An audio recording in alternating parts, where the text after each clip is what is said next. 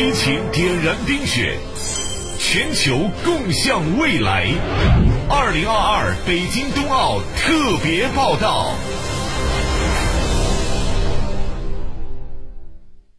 二零二二北京冬奥会火炬昨天在北京延庆八达岭长城、河北张家口泥河湾考古遗址公园等地进行传递，二百一十五名火炬手参与。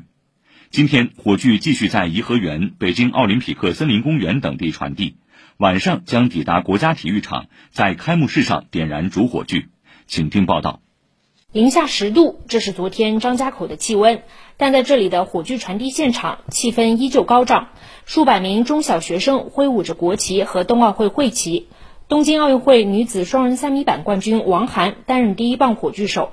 对于冰上运动，她也跃跃欲试。当然是非常激动的，我希望中国健儿能拿到优异的成绩。刚好今年的夏季和冬季挨得很近，我的奥运就感觉还没有结束，很希望能去趟崇礼的滑雪场。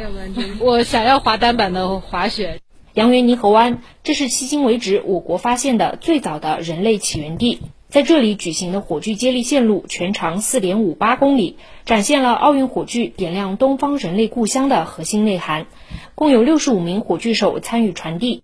本次冬奥会火炬传递最小的火炬手，年仅十四岁的少先队员孙静熙，也在这一站接过了奥运火炬的接力棒。少年强则国强，时代的接力棒就像今天这个火炬一样传到了我们的手上。我们这些少先队员呢，就应该以现在为起点，然后面向未来出发，呃，坚定理想信念，成为祖国的栋梁。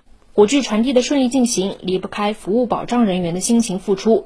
二十四名上海石化火炬护卫队成员全程参与了北京冬奥会火炬的组装和现场服务。在张家口阳源泥河湾火炬传递现场，记者遇到了正在拆卸火炬的上海石化先进材料创新研究院研发主管许艾娜。每一棒火炬传递完，都会交到她和同事手中，对燃烧系统进行拆卸和回收，整个过程不到两分钟。首先就是把内外飘带分离，内飘带上是带着燃烧系统的，把燃烧系统拆卸下来之后，把内飘带是装回外飘带，然后交给火炬手。一个是确保安全，第二个是拆下来的燃烧系统是可以二次利用。二月四号，经过约一千两百名火炬手传递的北京冬奥会火炬，将点燃国家体育场主火炬塔，迎来激动人心的奥运时刻。以上由特派记者孙平报道。北京冬奥会昨天继续进行冰壶混双循环赛，中国组合一日双赛一胜一负。同时，中国女子冰球队登场亮相，挑战欧洲劲旅，一比三不敌捷克。来听今天的冬游冬奥。冬游冬奥。